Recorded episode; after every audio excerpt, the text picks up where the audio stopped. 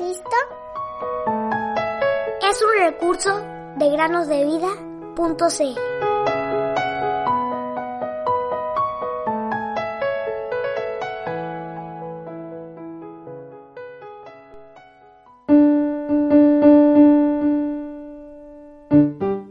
La palabra del Dios nuestro permanece para siempre. Isaías 48. Muy buenos días, queridos niños y todos aquellos que nos escuchan en el podcast Cada día con Cristo. Bienvenidos a este último día del año 2021. Espero que se encuentren muy bien y nos preparamos para la meditación del día de hoy. ¿Alguna vez han visto un pavo real? Bueno, para los que no lo han visto, les cuento que se pueden encontrar en algunos zoológicos y es un ave muy hermosa, de muchos colores, pero únicamente puede verse tal belleza cuando el pavo real está en su esplendor, es decir, cuando abre las plumas de su cola como un abanico. Pareciera que le encanta exhibir sus excelentes plumas cuando las despliega, mostrándose, girando y paseando para que las personas puedan admirarlos. Las hembras ponen entre 3 y 5 huevos. Los pavos reales salvajes se posan a menudo en las ramas de los árboles y se juntan en grupos. Se alimentan de lo que encuentran en la tierra, ya sea insectos, plantas y pequeños animales. Las dos especies de pavo real más conocidas son el pavo real azul, que vive en India y Sri Lanka, y el pavo real verde, que vive en Java y Birmania. Una especie menos conocida e inconfundible en realidad es el pavo del Congo, que vive en las selvas tropicales de África. Los pavos reales, como por ejemplo el pavo real azul, han sido muy apreciados por los humanos y criados como mascotas durante miles de años. Pueden ser irritables y no se relacionan bien con las otras aves domésticas. Los pavos reales son realmente muy hermosos. Es asombroso poder verlos y llaman mucho la atención. Ahora, queridos niños, les contaré además una historia de cierto granjero que vivía en una confortable granja. Era un hombre intachable en su conducta y siempre estaba dispuesto para ayudar a todos sin pensar en cobrarles de alguna manera. Era respetable y honrado, por lo que todos hablaban bien de él, cosa que le complacía. Pero esta cualidad que le distinguía de muchos le impedía ver su apremiante necesidad de un Salvador, ya que lejos de sentirse un miserable pecador, se tenía por un hombre demasiado perfecto. Como consecuencia, apenas sabía de Jesús no conocía de su obra de amor en favor de nosotros, desvalidos pecadores.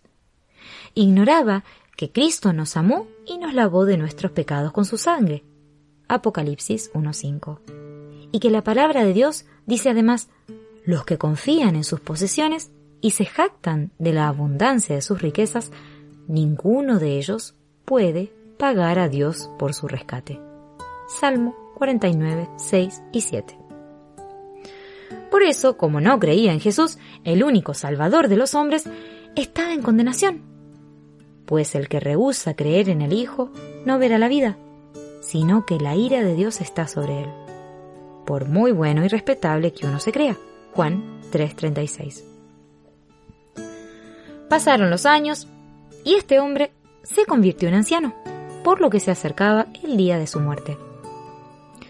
Un vecino cristiano lo visitó y le habló acerca de su alma, la necesidad de ser salvo por Cristo y también de la maravillosa gracia de Dios que ofrece salvación a todos los hombres, por medio del gran Dios y Salvador nuestro, Jesucristo, que se entregó a sí mismo por nosotros para redimirnos de toda iniquidad. Tito 2.11. Del amor de Dios, que no escatimó a su propio Hijo, sino que lo entregó por todos nosotros, pecadores perdidos, a quien Dios ha resucitado de los muertos. Él está ahora en los cielos y puede salvarnos, pues todo aquel que invocar el nombre del Señor será salvo. Lean estos versículos en Romanos 8:32, Hechos 3:15 y Hechos 2:21. Cuando el cristiano terminó de hablar, el anciano, después de una reflexión, dijo, Toda mi vida he vivido según yo he creído mejor. Y no quiero recibir como un cobarde a fin de mis días tal regalo. No lo acepté antes, entonces tampoco lo haré ahora. ¡Qué conclusión más penosa! ¿No lo creen? No podemos saber si en algún momento más adelante él recibió al Señor, pero lo que sí sabemos es que se sentía satisfecho de sí mismo por cómo era y había sido. Ahora te hablo a ti que estás escuchando en esta hora, seas niño, joven, adulto o anciano. Presta atención al estado de tu alma. Puede ser muy hermoso, hacer buenas acciones para los demás y ser apreciado delante de los hombres. Pero recuerda lo que Dios le dijo a Samuel.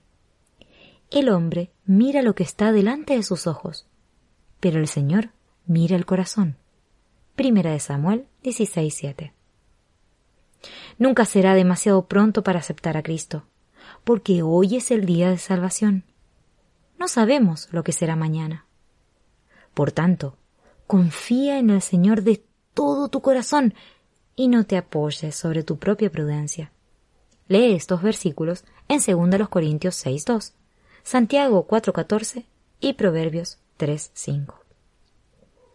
Queridos oyentes, nos despedimos el día de hoy, un día especial sin dudas, y último día del año, sin dejar de desearles un muy feliz año, que el Señor colme de bendición sus corazones y puedan entregar su vida completa en las manos de nuestro Señor Jesús. El Señor viene muy pronto. El que ha de venir vendrá y no tardará. Hebreos 10:37. Él quiere,